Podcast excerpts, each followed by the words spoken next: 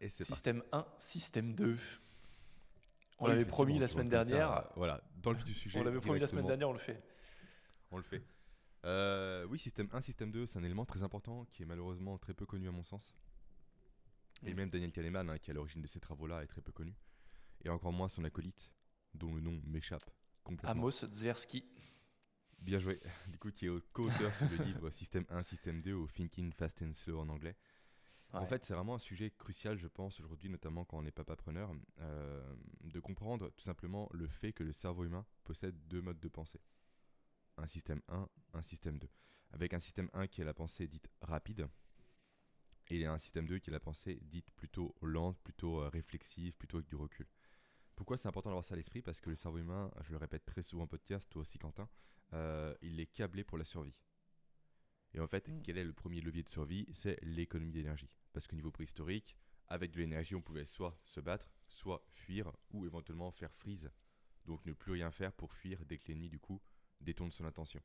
Et sans énergie, du coup, ces trois comportements de survie primaires sont inaccessibles.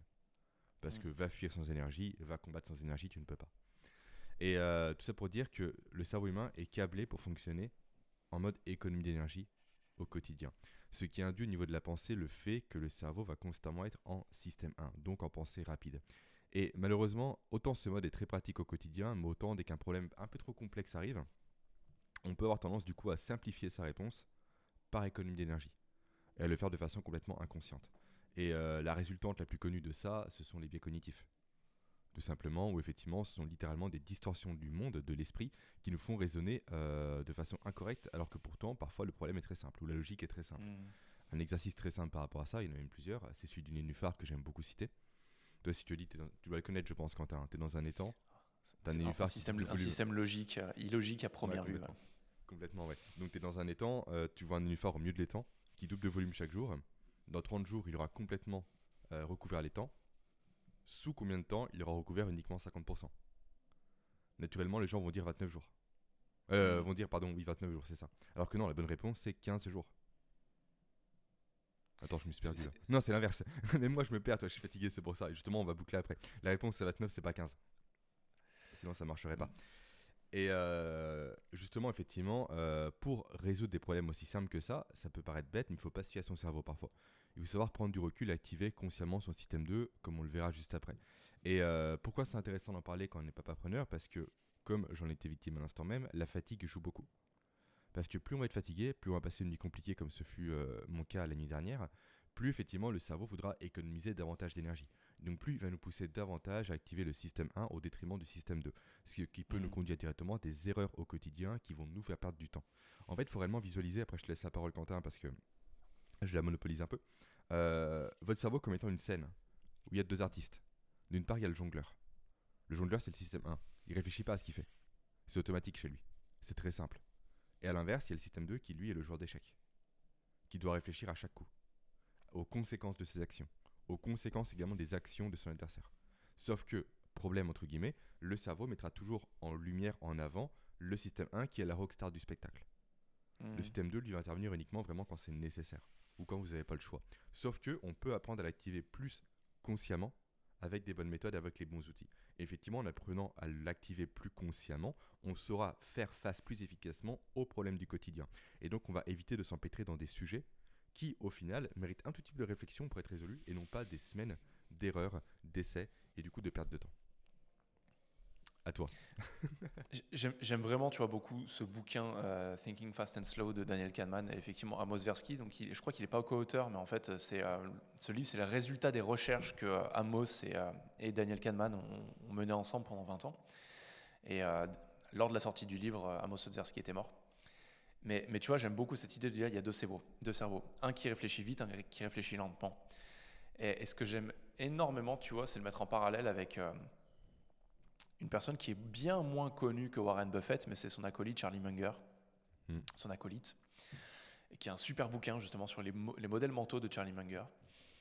Et, euh, et en fait, tout rejoint un truc, il, il se dit qu'il ne croit, il ne se fie jamais à son cerveau. En tout cas, aux premières réponses automatiques qu'il va avoir. Il- et ce qui est intéressant, c'est que il va euh, avoir entièrement confiance en son intuition, mais il va systématiquement la remettre en cause dans un premier temps pour voir si son intuition est bonne ou si c'est juste une connerie de biais cognitif qui est en train de se mettre en place et il ne veut pas tomber dans le panneau. Ce qui m'intéresse dans ce que tu dis, c'est comment est-ce que, je suis en fait, je suis vraiment curieux. Comment cette idée t'est venue de partager le système 1 et le système 2 dans le cadre de Papa Preneur? Bah, à nouveau, c'est vraiment cette notion de fatigue qui nous impacte au quotidien, parce que de base, on en est victime. Très clairement. Consciemment ou inconsciemment, on en est victime au quotidien. Et c'est encore plus exacerbé quand tu as des enfants qui ne font pas leur nuit. Et sauf que quand on est entrepreneur, en fait, quand on est salarié, faire des erreurs, ça peut arriver. Au final, le salaire tombe constamment à la fin du mois, il n'y a pas de problème. Quand entrepreneur, les conséquences peuvent être beaucoup plus dramatiques. On peut effectivement s'empêtrer dans un projet qui n'est pas du tout le bon parce qu'on se fie uniquement à son système 1 à cause d'un manque de sommeil. Et donc à cause d'un mmh. manque de prise de recul. Et effectivement, c'est un écueil dans lequel on peut tomber constamment, s'empêtrer dans un projet ou faire des mauvais choix, avoir des mauvais raisonnements, mal recruter aussi, ça peut arriver, à cause d'un système 1 qui est suractif, à cause d'un manque de sommeil et à cause du fait qu'on n'a pas les bons leviers pour justement euh, le désactiver au profit du système 2 qui lui plus à même justement de bien nous faire raisonner pour nous aider au quotidien. C'est vraiment sous ce prisme-là de la fatigue, du manque de sommeil, du stress, et j'en passe, et du côté bien évidemment entrepreneurial, qui est au centre du mmh. podcast également, que j'ai voulu aborder ce sujet-là. Quoi. Et c'est un sujet à nouveau qui est trop peu connu. Et c'est qu'on peut du coup avoir aussi une vision du monde qui est différente quand on maîtrise ce sujet-là. Et ça, c'est super intéressant en fait. Typiquement, j'aime beaucoup prendre cet exemple-là, mais beaucoup de personnes, quand elles font un créneau compliqué, coupent la radio ou baissent la musique. Ah ouais. Ou également quand, quand, quand tu es, perdu, quand es perdu sur une route, tu baisses le volume euh, de la musique, tout ça, pour être concentré. Ou, ou, pareil, l'autre élément important, tu es en voiture, tu es conducteur, tu dépasses sur l'autoroute, un dépassement plutôt risqué parce qu'il pleut et j'en passe, les personnes à côté de toi te parlent, d'un coup tu l'ignores complètement. Tu vas pas lui répondre. C'est comme si sa voix était un peu feutrée. Pourquoi? Parce que ton système 2 prend le dessus. Parce que ton joueur d'échecs simplement a besoin de calme pour réfléchir. Et j'aime beaucoup justement avoir cette nouvelle paire de lunettes, on va dire, qui t'offre une vision différente du monde. Tu comprends tes comportements du quotidien sous le prisme neurologique. Et je hmm. trouve ça juste passionnant à mon niveau. Donc effectivement, tu as les bénéfices au côté entrepreneurial, le bénéfice aussi de, de, savoir que ça existe, donc de prendre plus facilement du recul par rapport à ses décisions, car quand on connaît quelque chose, on peut réellement s'apercevoir quand il apparaît. Et également cette notion de tu as une paire de lunettes supplémentaires pour voir le monde. Un peu comme si tu voyais la hmm. matrice, en quelque sorte. Ouais, je, je, comprends. Moi, je sais que ce bouquin, il m'a vraiment ouvert les yeux. Et comme tu dis, c'est des, des, travaux, et, c'est dingue, hein, parce qu'il est quand même prix Nobel d'économie. Euh, Daniel Kahneman en 2001 euh, ou 2003, je ne sais plus, notamment du fait de ses recherches. Et il y a trop peu de personnes qui sont au courant de cette. Euh. Alors, aujourd'hui, Daniel Kahneman est, pas mort, hein, il a 89 ou 90 ans, je crois, il est, il est assez vieux. Mais il enseigne toujours. Et ce qui est assez intéressant, mm. c'est qu'il dit qu'il ne réécrirait pas le livre de la même manière. J'ai vu une, une. Moi, je trouve qu'il est très compliqué à aborder comme livre. Ouais, mais en fait, ça parle beaucoup d'heuristique. Déjà, pour, les pour, pour, beaucoup de personnes, les heuristiques, c'est un concept euh, bah, psychologique qui est issu de la psychologie. Et, euh, effectivement, moi je l'ai lu en anglais la première fois. Euh, j'ai mis un temps à le lire. Je me suis dit, il faut absolument que je le rachète quand il sortira en français. Et quand il est sorti en français, ça a permis, même si j'ai l'habitude de lire en anglais, effectivement, on a vraiment besoin de tous ces neurones pour arriver à bien comprendre mm. les concepts qu'il y a derrière. Et tu vois, moi j'aime bien le transmettre, le transcrire en fait d'une manière extrêmement intuitive et simple à des clients.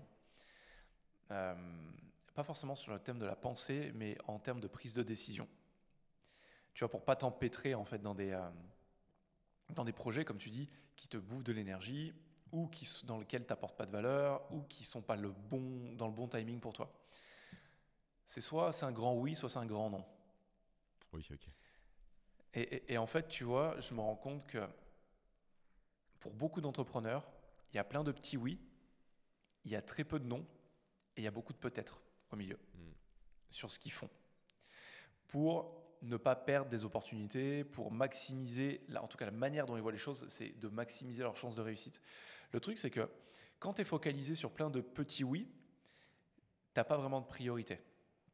T'es pas focalisé, toute ton, attention n'est pas focalisée totalement euh, sur euh, un, deux ou maximum trois priorités.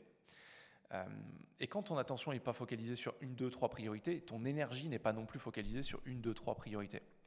Et ça, c'est un gros problème. Parce que quand tu vas apporter un maximum de valeur, tu vas avoir de l'impact, que tu veux maximiser tes chances de réussite, il faut que ton énergie, elle soit canalisée dans une direction.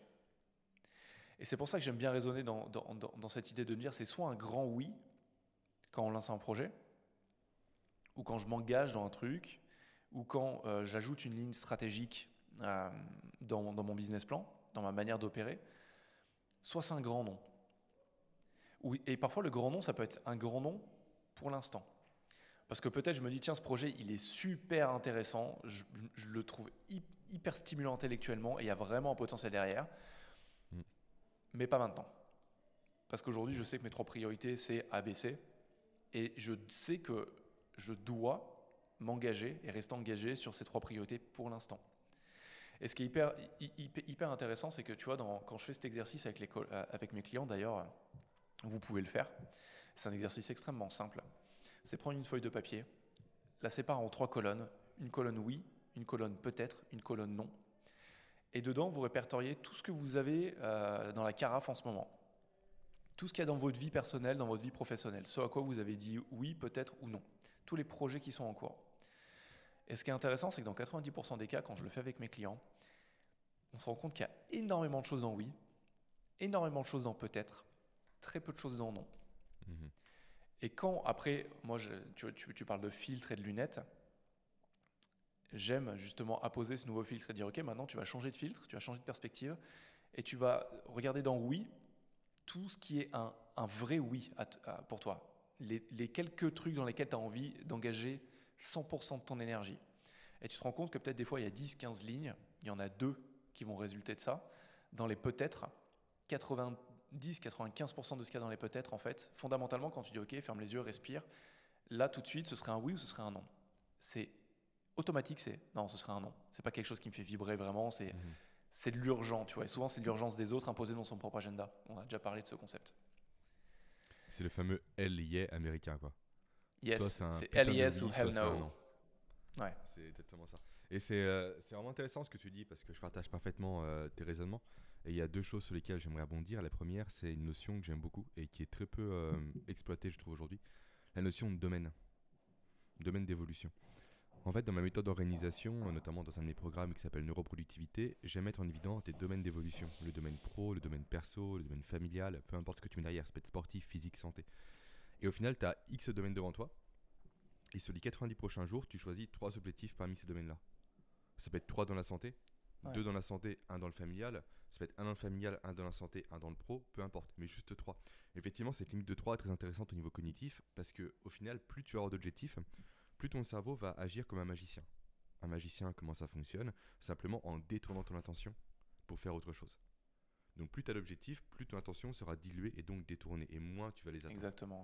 Donc effectivement, si tu te limites durant 90 jours, pourquoi 90 jours? Parce que c'est une durée assez longue pour voir des résultats, mais assez courte pour switcher s'il y a besoin. Et du coup, pour mm. ne pas faire également euh, les frais, du biais cognitif qui s'appelle les coûts irrécupérables, qui fait que plus tu vas t'investir dans un projet, plus tu auras de mal à renoncer à ce projet, même s'il est voit à l'échec. C'est le phénomène de la file euh, d'attente quand tu es en caisse, quand tu fais les courses. Ouais, d'attendre le bus, etc. Et même aussi de façon plus globale, parce qu'on peut croire que ça touche que des personnes normales, mais euh, également des États sont touchés. C'était le cas pour le Concorde, avec l'État français et l'État britannique qui ont injecté beaucoup d'argent dans le projet, qui n'ont pas voulu revenir en arrière, même en sachant pertinemment que le projet ne serait pas rentable. Hmm. Parce qu'il y a eu tellement d'énergie, d'efforts, de moyens humains, de communication qui ont été déployés que revenir en arrière, c'est malheureusement revenir ses croyances. Et le cerveau humain hmm. n'aime pas ça. Donc on persévère même si on sait que c'est voie à l'échec. Et l'autre élément aussi important qui sort un peu du contexte papapreneur par rapport à ce que tu as dit, c'est qu'on peut appliquer cette notion de trois objectifs à la politique. Je m'explique. Souvent les gens euh, votent, c'est un sujet un, peu délicat mais peu importe, euh, selon un parti. Sauf qu'on pourrait se dire effectivement à l'inverse, j'ai trois priorités par rapport au quinquennat qui arrive. C'est tel sujet, ça peut être les retraites, euh, la finance, l'écologie, peu importe. Si un candidat remplit ces trois domaines-là, je vote pour lui. On enlève le reste, peu importe, ce sont mes priorités. Réellement, si j'ai que trois priorités politiques pour les années à venir, si moi j'étais président, voilà ce que je mettrais en évidence, en exergue, voilà ce que j'appliquerais. Le reste, peu importe. Mais réellement, je vote sur ça parce que ce sont mes convictions premières.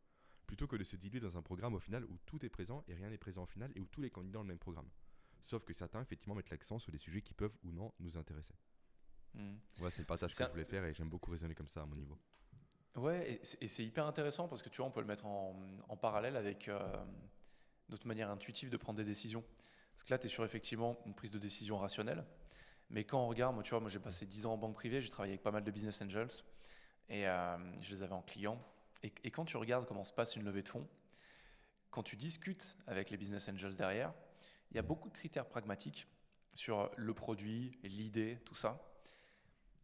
Mais la personne et l'équipe qui est en face, fondamentalement, c'est ce qui va ancrer le choix de l'investisseur.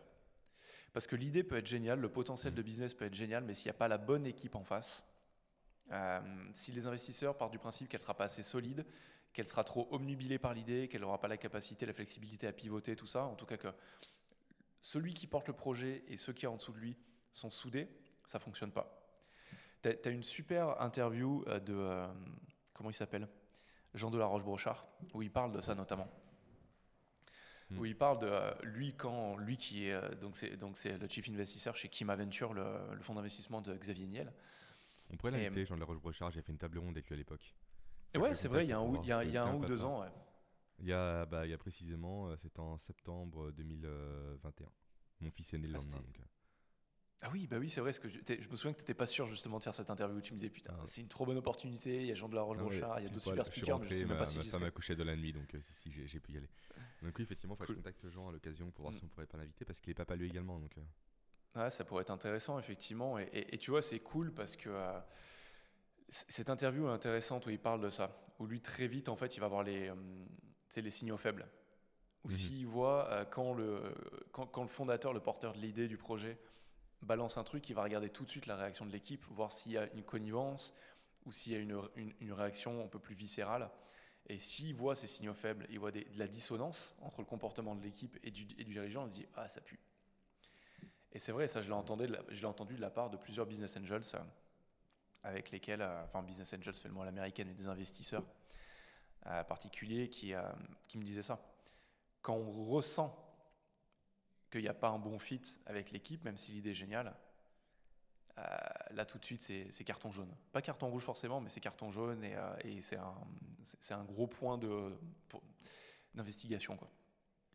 Non, puis on le dit très souvent en marketing, les gens achètent avec l'émotion et les justifient leur achat par la raison. Ce qui montre bien que le système 1 prévaut sur le système 2. C'est constamment le cas, effectivement, on post-rationalise. Et c'est pour ça qu'on dit également en copywriting ou en marketing euh, qu'un bon copywriter donne les arguments au mari pour se justifier au niveau de la femme. Hmm. Mais c'est souvent le cas, de toute façon, avec une voiture, c'est le cas, quoi. C'est pas en fait la voiture hmm. a telle fonctionnalité, elle va pas de 0 à 100, vous pourrez doubler facilement sur l'autoroute avec. C'est pas le coffre fait X litres, tu t'en fous de ça, non. À l'inverse, c'est justement, on peut partir en vacances sans se prendre la tête à savoir où caser les valises. L'émotionnel justifie le rationnel. Hmm. Donc, euh, mais tout ça pour dire effectivement que c'est un élément vraiment important à avoir à l'esprit, euh, qu'est cette notion de système 1 et de système 2. Maintenant, c'est peut-être des leviers, justement, pour euh, parer le système 1, quand il y a besoin justement de prendre du recul et de bien décider? Par rapport tu vois, c'est intéressant parce que avant que je sois coach, j'étais consultant auprès de banques privées et je travaillais sur l'intelligence émotionnelle, sur l'excellence comportementale, disons. Et je me suis énormément inspiré justement du bouquin Système 1, Système 2. C'est pour ça qu'il me parle, parce que je l'ai poncé dans tous les sens et j'en parlais à tous mes clients. Et, un des meilleurs leviers que Daniel Kahneman partage justement dans son, dans son livre et que d'autres psychologues euh, comportementaux partagent, c'est s'il y a bien une compétence qu'on devrait tous développer, c'est cette capacité à s'observer. Mhm. Cette capacité à se créer des, moi ce que j'appelle des sas de décompression, tu vois, avant un, enfin, s'observer émotionnellement avant un rendez-vous important, que ce soit un rendez-vous de vente, un rendez-vous avec un client, euh, un rendez-vous galant, un rendez-vous avec des amis, savoir dans quel état émotionnel on est. Et après ces rendez-vous, faire prendre ce temps de quelques minutes de comprendre ce qui s'est passé, comment est-ce qu'on se sent après, comment est-ce qu'on a été. Parce qu'on a tendance, tu vois, à, à, balayer sous le tapis les choses quand ça se passe mal et à ne pas les regarder quand ça se passe bien. dire tout s'est passé bien, c'était assez naturel, assez intuitif, donc tout va bien, donc j'ai tout fait naturellement, donc j'ai pas mmh. besoin de me poser la question. Et c'est ça, ce de décompression, cette capacité à s'observer. Pour moi, c'est une capacité clé dans la capacité à vivre une vie consciente, une vie intentionnelle, mmh. et, et c'est le meilleur axe de croissance. Parce que quand tu apprends à t'observer pendant que tu es en train de parler, c'est quelque chose qui n'est pas naturel du tout. Quand tu t'apprends à t'observer, en te disant là, je suis, sur le point de prendre une décision importante pour moi. Ou même, tu vois, je vais prendre un exemple à la con. Euh, il y a trois semaines, avec Apolline, on est allé acheter un robot aspirateur. Un aérobot, là. J'ai pas fait ça.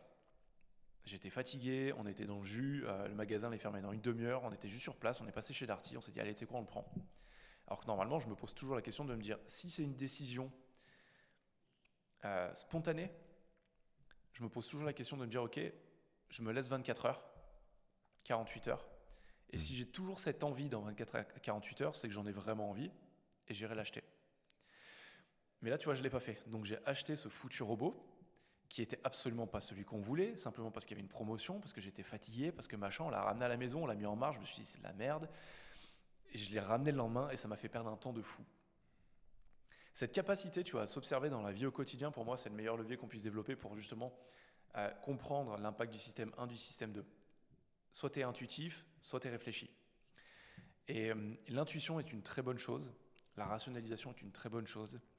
La rationalisation, notre lobe préfrontal, le cortex préfrontal, c'est ce qui nous différencie des espèces animales au final, aujourd'hui. Cette capacité à prendre du recul sur nous-mêmes. Et tu vois, j'aime bien euh, parler de cette citation de William James, qui est le père fondateur de l'école de psychologie américaine, qui est aussi philosophe, et qui disait grosso modo, c'est pas les mots exacts, mais ce qui est incroyable en fait avec l'espèce humaine, c'est que nous sommes une espèce, nous sommes la seule espèce animale à disposer de ce pouvoir lié à notre lobe préfrontal de nous stopper dans nos comportements, de prendre du recul par rapport à nos comportements, et que malgré ça, 99,9% de la population n'utilise pas ce super pouvoir, ce qui finalement fait de nous une espèce peut-être encore pire que, que les animaux en général. Parce qu'on a un hmm. super pouvoir qu'on n'utilise pas. Et ce super pouvoir, c'est celui de prendre du recul sur nous-mêmes, de prendre du recul sur nos, sur nos, nos comportements automatiques. Il y a deux choses, effectivement, c'est très intéressant ce que tu partages. Et euh, première chose, la méta-analyse, c'est un comportement effectivement qui est essentiel. Donc, l'art de s'analyser. Après, je pondérerai avec le fait que de trop s'analyser quand on fait une action peut perturber l'action. Moi, ça a été le cas pendant très longtemps quand je tournais mes podcasts où je me méta-analysais constamment en fait. Où constamment je faisais attention à, ma voix, à ma hauteur de voix, mm. à mes silences, à l'articulation, à la façon d'exprimer certains mots, à la façon de diminuer certains mots et j'en passe. Et donc au final, j'étais très mauvais pour tourner parce que constamment j'étais plus dans la critique que dans l'action. Donc effectivement, s'analyser c'est intéressant, mais quand on est dans l'inaction, je trouve. T'en penses mm. quoi? C'est pour ça que je parle, de, je parle de se préparer avant les entretiens et les sas de mm. décompression. Parce qu'en fait, ce qui est intéressant, c'est que plus tu vas prendre ce réflexe dans les temps morts, plus ça va devenir quelque chose d'intuitif dans les temps d'action. Ça veut dire que plus tu fais attention, tu c'est le système d'activation réticulaire, plus tu portes attention sur quelque chose que tu veux mm. changer, plus les spotlights de ton cerveau vont se focaliser dessus. Et si tu dis par exemple, j'ai plus envie d'utiliser ce mot en discussion avec quelqu'un, mécaniquement, même quand tu es dans l'action et que tu vas commencer à, l'utiliser, ça va cliquer. Et là, tu mmh. commences à te regarder en disant Oh, je m'étais dit que j'utilisais plus ce mot. Par quoi est-ce que je peux le remplacer? Mmh. Ça ne veut pas dire que tu rentres dans une phase d'analyse alors que tu es en action, mais le fait de prendre ce système effectivement de méta-analyse avant et après dans les temps passifs habitue ton cerveau à prendre ce recul sur toi-même et à, et à t'observer indirectement. Je ne sais, pas, sais pas si je suis clair, si tu vois ce que je veux dire. Je vois ce que tu dis, effectivement. En fait, tu ancres des modèles mentaux, effectivement, et dès que ça arrive, ça trigger. En fait, tu mets en place un état de science, comme pour les voitures. Et, ouais, et, tu vois ce que tu dis, en fait, ça me fait, ça me fait penser à autre chose. C'est hyper intéressant parce que je pense que pour moi, c'est le principal écueil que les personnes rencontrent dans le développement personnel. C'est que mmh. quand on part dans, dans, dans cette idée du développement personnel, on a tendance à trop s'analyser, à rentrer dans une critique ultra violente. Moi, moi, je me souviens que je lisais un livre, je me disais, waouh, cette nana, elle a tout compris sur le sujet. Je lisais un autre livre qui était sur un sujet totalement différent. Je me disais, waouh, mais ce mec, il a tout compris sur le sujet. Puis je lisais un autre livre sur un sujet différent. Waouh, mais cette nana, elle a tout compris sur le sujet différent. Et en fait, plutôt que de combler les lacunes que je pense combler en lisant le livre, je creuse l'écart. Mhm. Tu vois, et, ça, pour moi, c'est un écueil du développement personnel. C'est quand il y, a, il y a beaucoup de personnes qui du développement personnel quelque chose de beaucoup trop personnel, à tout le temps s'analyser, tout le temps se regarder, tout le temps voir ce qu'ils font mal ou ce qu'ils font pas assez bien, à quel point ils sont pas assez dans la vie en général. Alors qu'au final, le développement personnel, ça devrait être je lis un truc, je mets en action, et à tête reposée, toutes les semaines, tous les mois, tous les 90 jours, je fais un point sur est-ce que ça m'a apporté quelque chose, est-ce que j'ai évolué, est-ce que c'est -ce c'est quelque chose de viable pour moi ou pas, est-ce que ça fonctionne pour moi ou pas. C'est ce qu'on vous incite d'ailleurs à faire avec Jérémy systématiquement après les podcasts, c'est de tester, pas nous croire sur parole, mais tester. Mais le développement personnel aujourd'hui, il induit une trop grosse analyse de soi, c'est quelque chose de très égoïste. Alors que moi, je, je pense que c'est une conviction personnelle, quand on travaille sur soi, implicitement, qu'on le veuille ou non, c'est parce qu'on a envie de mieux évoluer avec les autres. On a envie d'avoir de meilleures relations, on a envie d'être plus épanoui pour impacter positivement les autres, son entourage, sa famille, ses amis, tout ça. Et il ne faut pas en faire quelque chose de trop analytique, de trop personnel. C'est le principal écueil pour moi du développement personnel. Je ne sais pas ce que tu en penses. Oui, je suis entièrement d'accord avec toi, mais je dirais effectivement impacter les autres, mais pour se glorifier soi-même. Parce que le cerveau humain est profondément égoïste. Chaque action qu'il faut au quotidien n'est pas pour l'autre, elle est pour toi. Même si elle aide les autres, elle est pour toi. C'est pour assurer ta place dans la tribu, donc de la famille, ou ta supériorité quand tu amènes plus de salaire que ta femme ou ton compagnon, ou également pour satisfaire ton besoin de possession par la dopamine. Bref, constamment, c'est ramené à soi. Mais effectivement, l'impact est sur les autres, mais au final, intrinsèquement, le cerveau voit le bénéfice sur lui-même. Donc effectivement, je te rejoins par contre cette notion. Moi aussi, je passais par là de voir l'objet brillant constamment ailleurs, tu vois. Tu lis un livre, c'est merveilleux, j'applique, notamment par rapport à la productivité. J'ai été victime de ça durant des années. Tu lis un deuxième livre, oh putain, mais non, finalement, c'est ça qu'il faut. L'autre, ça marche pas. Tu sautes de modèle. Et euh, à force de t'analyser et de ne pas passer à l'action, comme tu l'as dit réellement, et d'éprouver les systèmes durant X jours, hmm. en fait, ça sert à rien. Et l'élément sur lequel je voulais rebondir aussi, c'est cette notion de. Euh, quand as comparé l'être humain à l'animal par rapport au préfrontal, et cette notion de en fait je continue mes comportements parfois négatifs, ça peut porter à un nom. Le nom à nouveau d'un biais cognitif, du coup, qui est propre au système 1, comme on l'a évoqué précédemment, sort le What the Hell Effect. Qui fait par exemple quand on mange un cookie, le cerveau humain sait pas faire la différence entre un cookie et 10 cookies. En fait, dès lors qu'on va commencer un comportement négatif, tu te dis pas en fait, non, si je continue, ça va s'aggraver. Tu dis, c'est déjà perdu. Donc je vais continuer. En fait, peu importe que je fasse je un, tout que je fasse 100, ouais, c'est mm. ça. Que je fasse un ou que je fasse 100, c'est pareil. Que je craque sur un carreau de chocolat ou que je m'étais promis de pas le faire ou que je mange la tablette, pour le cerveau, c'est pareil. Pour le corps, c'est pas la même. Mais pour le cerveau, c'est pareil.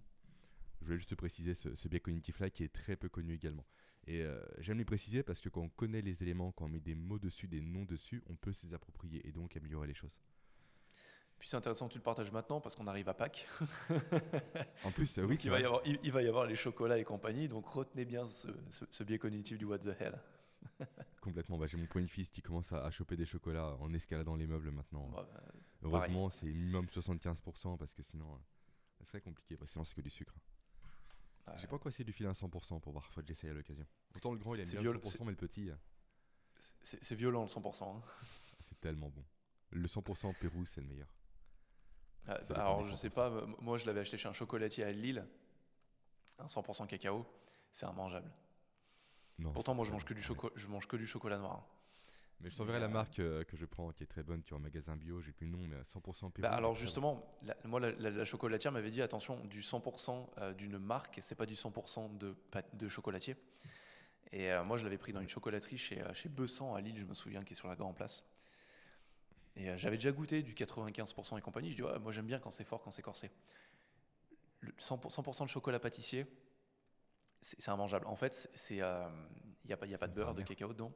Donc c'est extrêmement amer, c'est extrêmement sec, c'est mmh. extrêmement âpre, ça colle à la bouche. Elle me dit, en fait, le but c'est de l'acheter pour le diluer avec autre chose, pour faire des recettes. C'est astringent, C'était très, très violent, c'est ça, ouais. Mmh. Complètement. Je pense qu'on va s'arrêter là. On va s'arrêter là. Joyeuse Pâques à tous. joyeuse Pâques. Je sais pas quand sort l'épisode. Si, il sort lundi, donc euh, si, si, c'est bon, joyeuse Pâques. Bah, c'est parfait pour le lundi On de. On est en plein dedans. On est en plein dedans. Allez, à plus, Quentin. À plus.